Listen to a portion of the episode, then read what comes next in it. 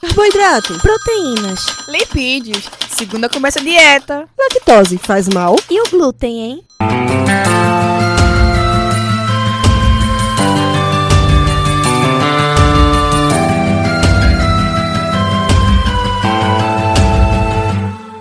Começa agora mais um Alimenta Cast.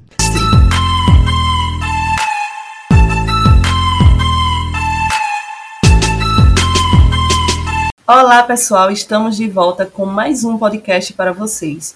E hoje contaremos com a participação muito especial a professora Juliana Dias, a qual é jornalista, professora do Instituto NUTS da UFRJ e vice-coordenadora do projeto Comida é Patrimônio. Além disso, ela também é docente da disciplina Educação, Saúde e Ambiente no curso de Gastronomia da UFRJ. Eu sou Larissa Mello. Olá, pessoal. Eu sou Keila Batista, estudante de nutrição pela Universidade Federal de Pernambuco. Sejam muito bem-vindos ao nosso AlimentaCast, programa vinculado ao Container Saúde, do Centro Acadêmico de Vitória de Santo Antão. Hoje iremos abordar sobre a nutrição e antropologia, esse tema que é tão amplo, interdisciplinar e necessário em tempos de tanto nutricionismo. Olá, Larissa, Keila, muito obrigada pelo convite, parabéns pela iniciativa do podcast.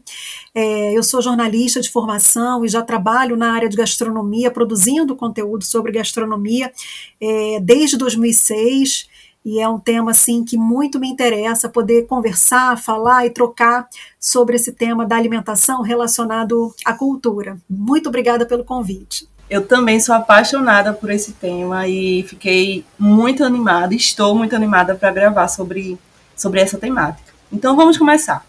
Nós sabemos que o ato da alimentação não é simplesmente a satisfação das necessidades fisiológicas e nutricionais do nosso corpo, né?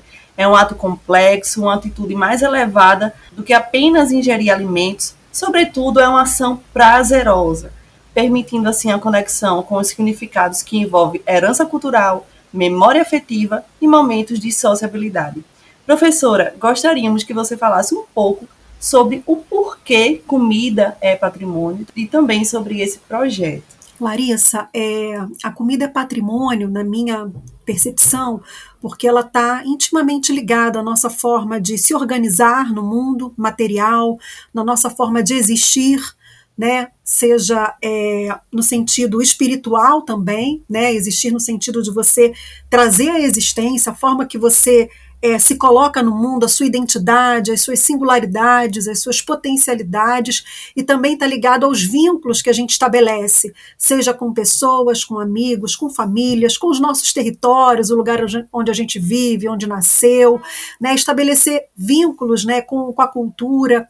É, eu gosto de pensar uma coisa que o professor Muniz Sodré fala sobre a comunicação e que se aplica bem à alimentação. Né? Ele vai dizer que a natureza da comunicação é a vincularidade, e esses vínculos são de corpo, de carne e afeto.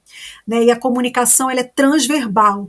Então, a comida, para mim, ela é essa comunicação transverbal, onde a gente é, se comunica né, é, por vínculos que são de afetos, né, seja aquele afeto é, positivo ou então algo que nos afeta negativamente, vínculos de, de corpo, né? Tá? A comida ela alimenta o corpo, mas também alimenta a mente, e esses vínculos também é, de carne, né? Ligada à nossa maneira de estar no mundo.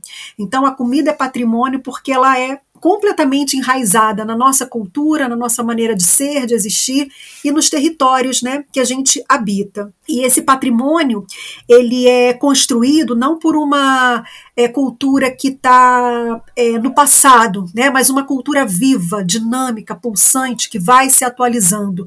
Né, o, o que é ancestral né, é que é o futuro, é o que a gente tem que olhar como uma perspectiva é, do presente e também para as próximas gerações. Então, pensar na comida né, como patrimônio é pensar nessa relação é, ligada à promoção da vida, à promoção das culturas alimentares, à promoção da biodiversidade, né, que vem sendo afetada por um modo de produzir é, representado aí pelo agronegócio, que vem, é, de certa forma, né, é, minando, cerceando muitas das culturas alimentares, mas que essas culturas resistem, né, e são resilientes a toda essa investida de um modo de produzir alimentos que padroniza, né, que mantém um padrão estético, e ao mesmo tempo que a gente tem esse movimento de pensar é, um sistema alimentar baseado em monoculturas, em que tenta é,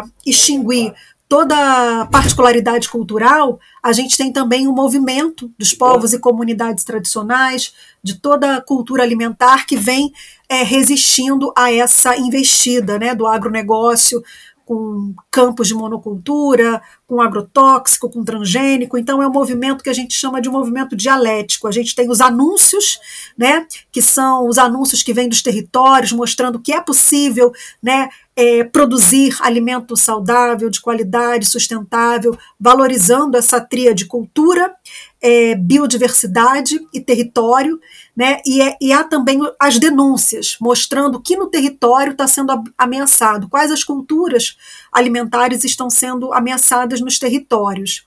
E respondendo aí sobre o projeto Comida é Patrimônio, é um projeto de extensão que é coordenado pela professora Vanessa Schotz, da UFRJ Macaé, por mim, que sou da, do campus UFRJ do Fundão, pelo Instituto NUTS, que é um Instituto de Educação em Ciências e Saúde, e pela professora Juliana Casimiro, que é professora do Instituto de Nutrição da UERJ. Então, são três universi é, duas universidades né, em dois campos distintos, o FRJ Macaé e o FRJ no Fundão, é, pensando aí esse projeto que vai trabalhar com a ideia de construir saberes né, a partir da, da comunicação popular, da mobilização, né, é, e principalmente através de uma, é, um instrumento artístico. Né? A campanha Comida é Patrimônio, ela nasce lá em 2015, né, pensando aí essa é, comunicação e mobilização através da arte, né, e hoje, né, em 2021, a gente tem aí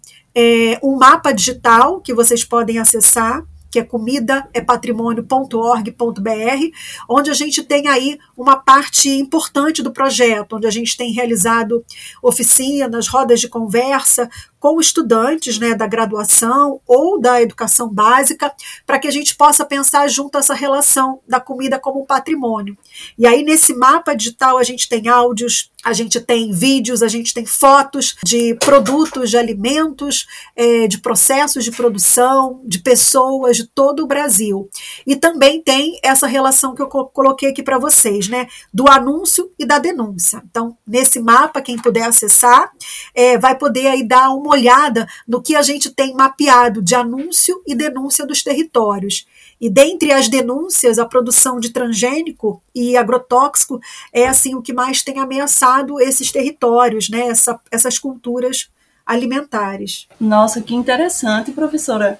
Não sabia do, do site, abri aqui. É, fiquei louca para mostrar para as minhas crianças. Eu trabalho como nutricionista escolar e hoje a gente estava tendo aula sobre agricultura familiar, sobre agronegócio, e eles iriam amar. Já vou aqui salvar para mostrar. Pois é, Larissa, também achei super interessante, não conhecia, passei a conhecer agora e vou buscar mais sobre também depois. Muito interessante, professor, o objetivo desse projeto. Parabéns. E também eu queria continuar é, falando que resposta tão rica e completa que a senhora deu para a gente agora. Esse assunto é, de fato, assim, muito rico. E continuando, professora, com o passar dos anos, a gente sabe que a nutrição vem amadurecendo um novo olhar sobre a comida e o comer. A exemplo disso, a gente tem o Guia Alimentar para a População Brasileira de 2014, que destaca a importância da comensalidade. Então, professora Juliana, me diga aqui, o que significa a comensalidade? O Keila, muito importante vocês trazerem aí o guia alimentar para a gente pensar essa comensalidade, também é o marco de referência para educação alimentar e nutricional, que vai trazer essa dimensão da cultura para o centro dessas relações com a alimentação, para promover essa educação alimentar e nutricional. Então, a comensalidade diz respeito ao comer junto, ao compartilhar uma refeição.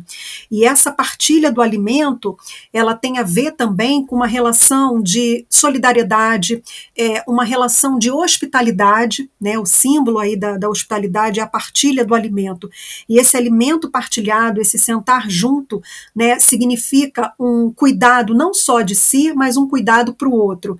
Significa também é, o lugar da comunhão, o lugar também de trazer os seu, seus afetos, o lugar de conversar, né, o lugar de aprender, né, a comensalidade é um lugar também vivo e pulsante, onde a gente aprende, a gente troca, a gente dialoga, a gente se alimenta e alimenta o outro, não só é, fisicamente, mas espiritualmente, emocionalmente também.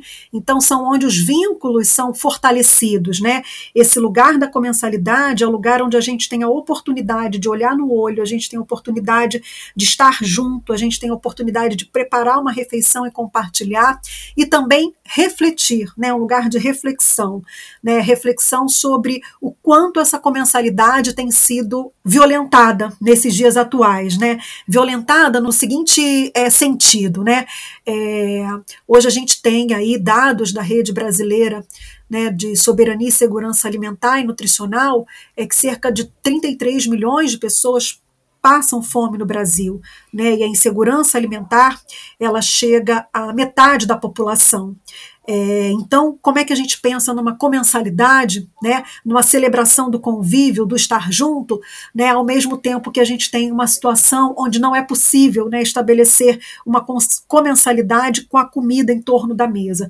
Então, pensar em comensalidade né, é pensar também é, em comunhão, em compaixão, é, em partilha, né, em enfrentar né, a questão da fome, da insegurança alimentar, para que esse momento de sentar à mesa ou sentar à roda, sentar um círculo, né, seja qual for a, a sua cultura, né, seja um momento também de, de celebração, um momento também de pensar esse cuidado de si, do outro e também considerando a natureza como esse outro, né, uma relação de ética, uma relação de solidariedade.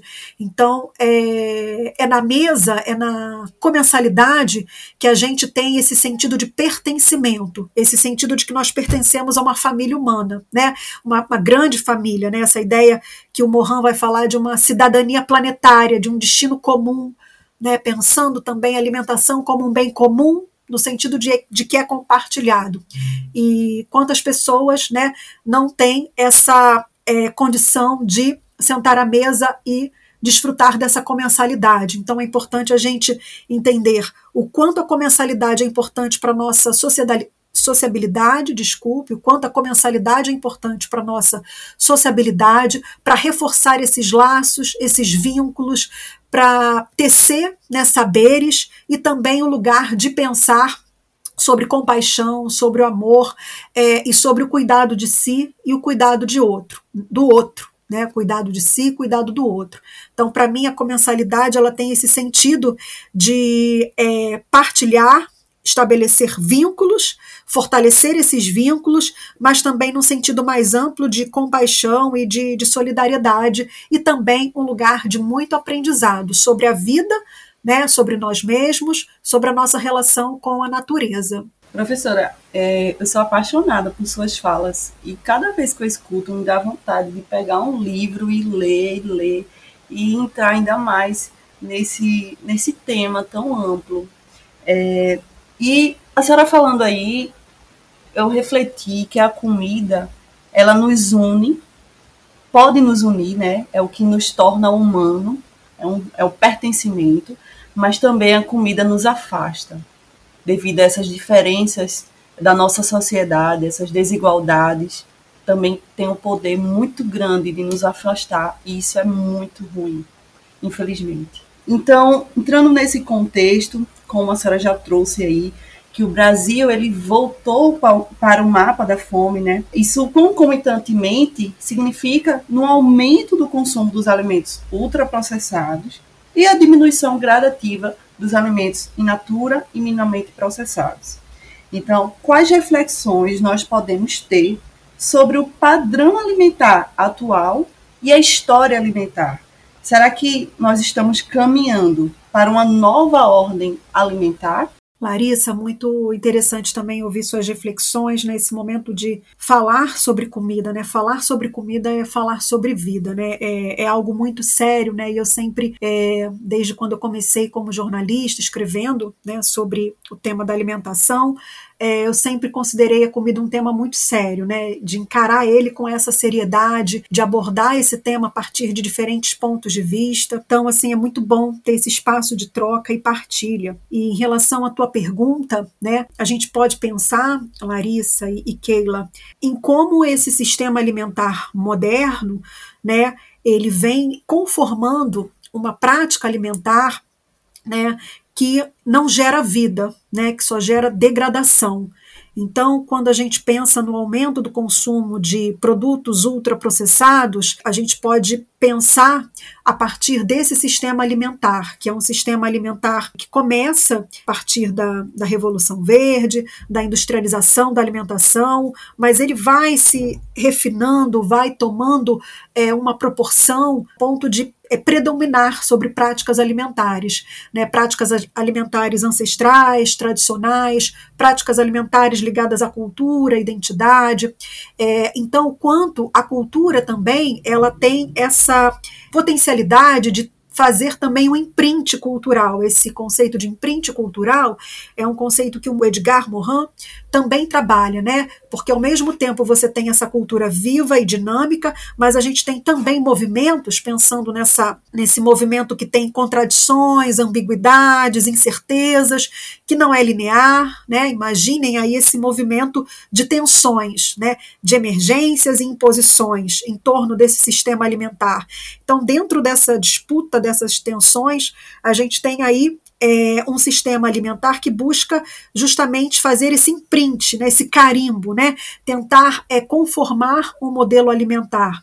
Então, é, quando a gente pensa, quando você me pergunta se nós estamos caminhando para uma ordem, uma nova ordem alimentar, eu não sei te responder com precisão essa pergunta, mas eu gostaria de pensar junto com vocês que essa nova ordem alimentar ela está em disputa, né? No sentido de que a gente tem um modelo de sistema alimentar que produz monocultura, que produz produtos alimentícios à base de agrotóxico e transgênico, que tem uma influência na política, no Congresso, que tem uma comunicação mercadológica, né, que procura vender os seus produtos com argumentos sofisticados, né, que não consideram, né, escolhas saudáveis, que não consideram as particularidades, as singularidades.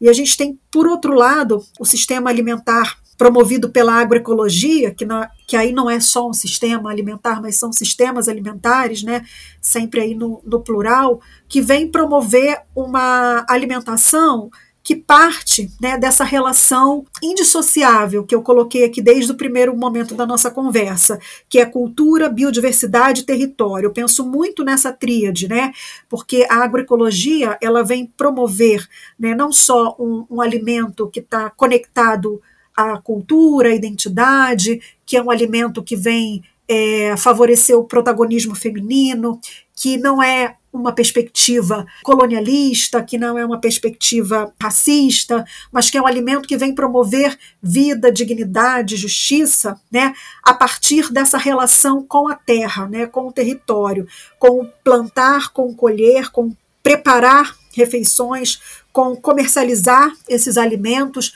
mas centrado aí numa relação de, de justiça e de equidade. Então, essa nova ordem alimentar, ela está em disputa, tanto por uma narrativa que vem do agronegócio, uma narrativa que vem promover que o agro é pop, é tech, é tudo, que ele é suficiente para abastecer a população brasileira, e num outro movimento né, a gente tem aí a agroecologia, então a gente tem aí experiências incríveis como a do, do MST, que vem demonstrando concretamente, e outros movimentos também, movimentos pequenos agricultores e outras experiências no Brasil afora, mostrando que é possível né, produzir alimento saudável, sustentável, é, conectado né, com a cultura, com as práticas alimentares é, ancestrais e promotoras de saúde, né, a partir de uma outra relação com a terra e com o território, a partir de um outro modelo agrícola, que não é esse que degrada, que promove doenças infecciosas, não é esse que promove escravização, não é esse que promove lobby, é uma outra forma, né, um outro futuro possível. Então, se eu puder responder aí a sua pergunta, que é muito pertinente, né? Se estamos caminhando para uma nova ordem alimentar, eu gostaria de pensar que essa ordem está em disputa e nós temos que é, entender né, quais são essas disputas e como nós podemos apoiar um sistema alimentar que seja é, justo, né, que seja baseado aí na equidade, na promoção mesmo da vida, das culturas alimentares ancestrais. Eu ouvi uma frase há pouco tempo entrevistando a Tainá Marajoara que não me saiu da cabeça, né? E hoje mesmo eu pensei, sobre essa frase, né? Que ela fala a cultura alimentar indígena ancestral é que é o futuro. Então, é, essa cultura ancestral é que é o futuro, né? Então, é para ela que a gente tem que se voltar, conhecer, se aproximar, valorizar, fortalecer, porque são outras lógicas, né? De sustentação de um sistema alimentar, são outras bases, né?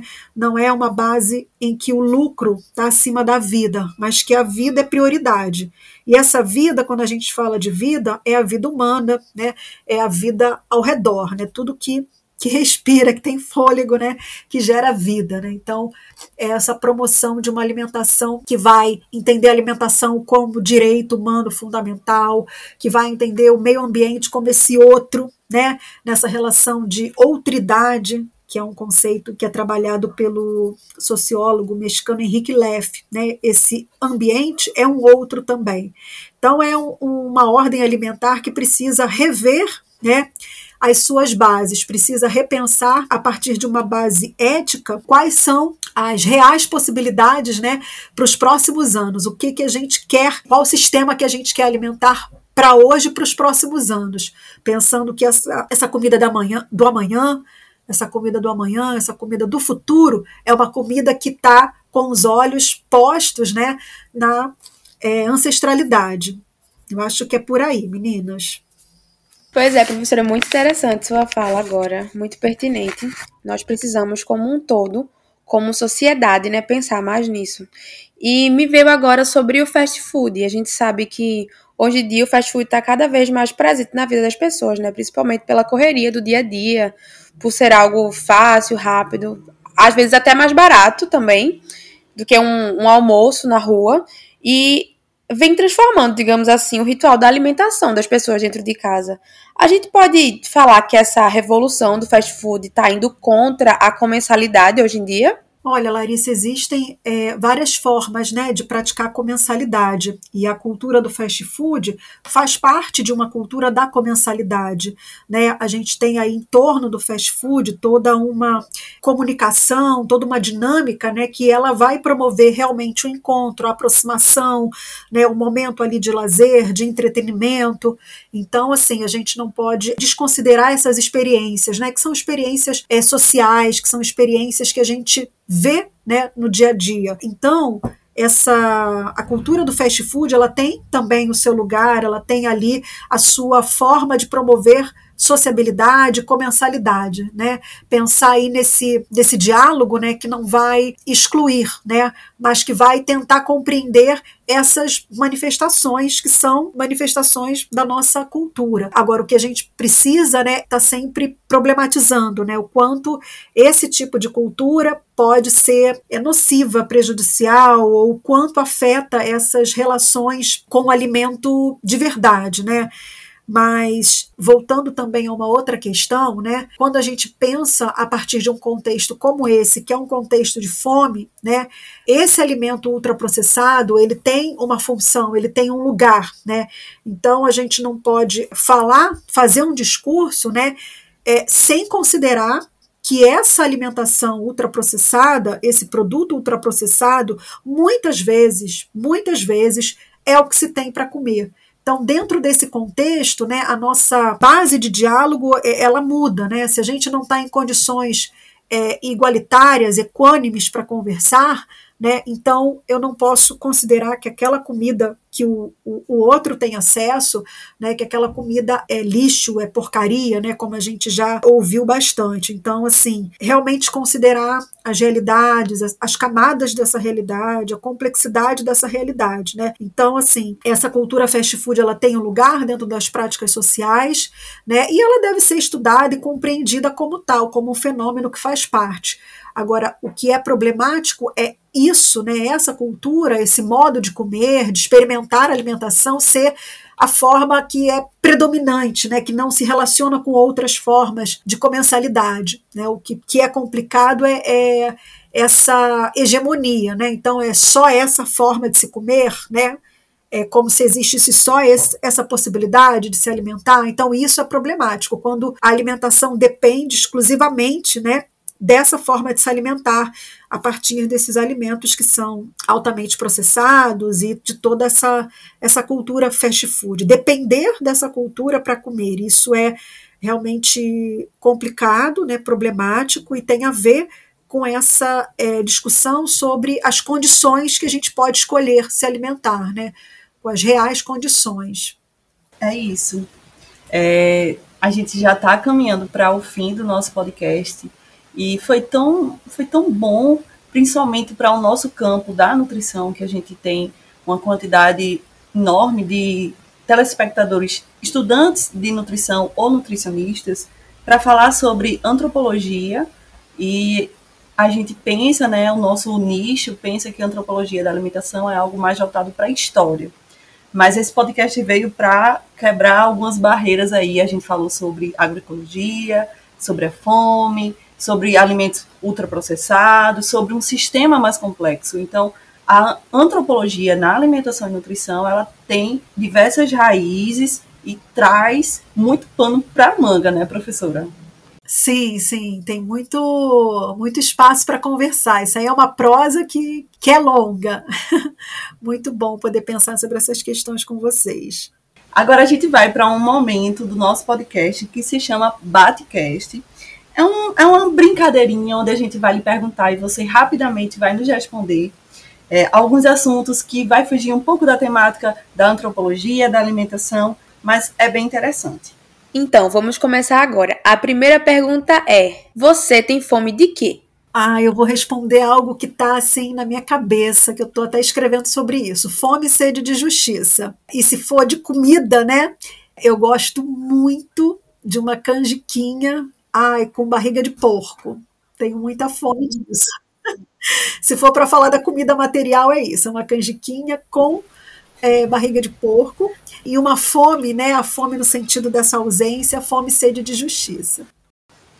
Professora, canjica com barriga de porco? Nunca vi. Não é da nossa cultura aqui, que eu saiba. É mais mineiro, né? Eu tenho ah, tá. Minas Gerais e lá eles comem essa canjiquinha com, com barriga de porco. Eu acho uma delícia e já adotei aqui na minha cultura alimentar, na minha prática.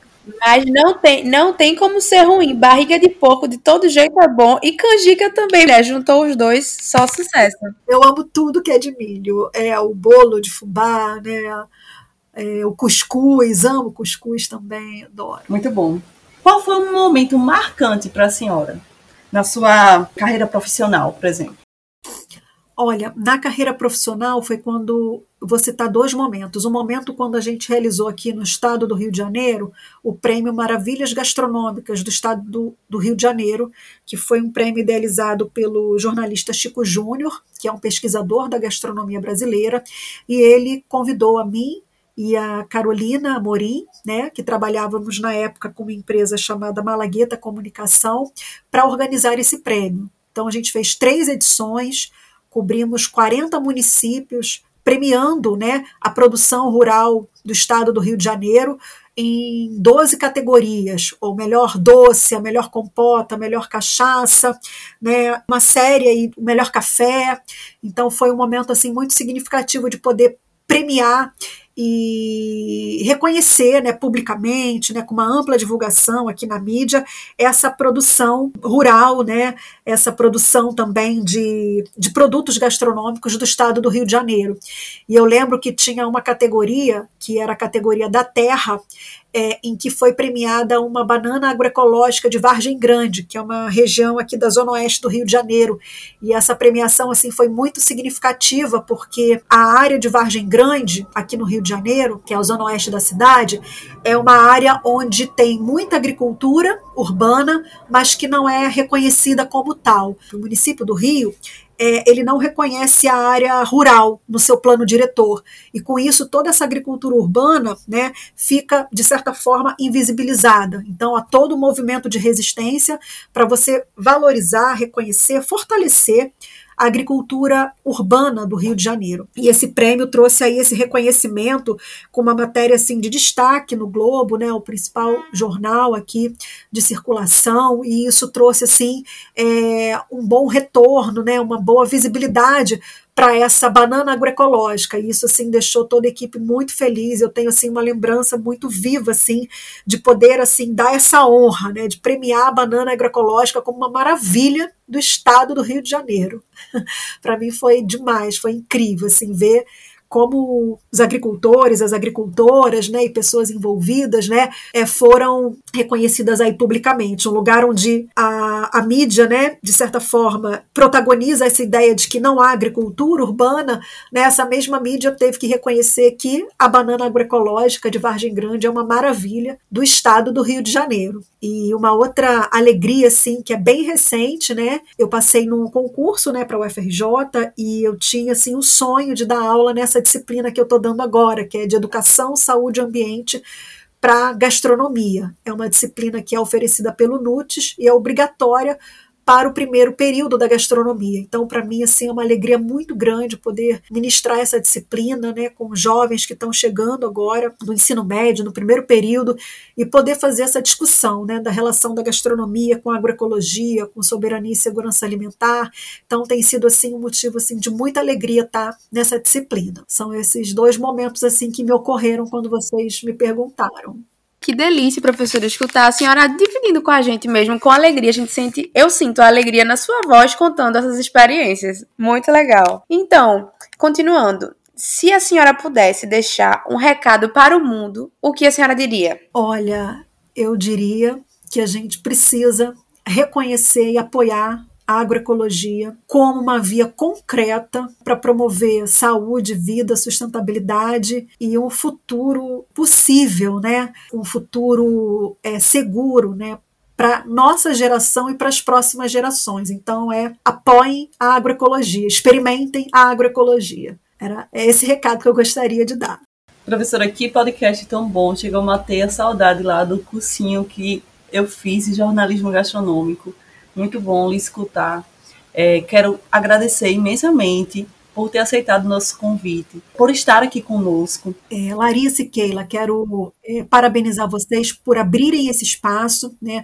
A comunicação na área de gastronomia, na área de alimentação, ela é fundamental para construir esse espaço de diálogo, de reflexão. Então, parabéns pela iniciativa, força aí com o trabalho de vocês. Quero que vocês saibam, entendam que é um trabalho fundamental promover né, essa comunicação sobre alimentação, para trazer outros olhares, outras perspectivas sobre o que representa comer hoje. Né? Então, parabéns aí pela iniciativa.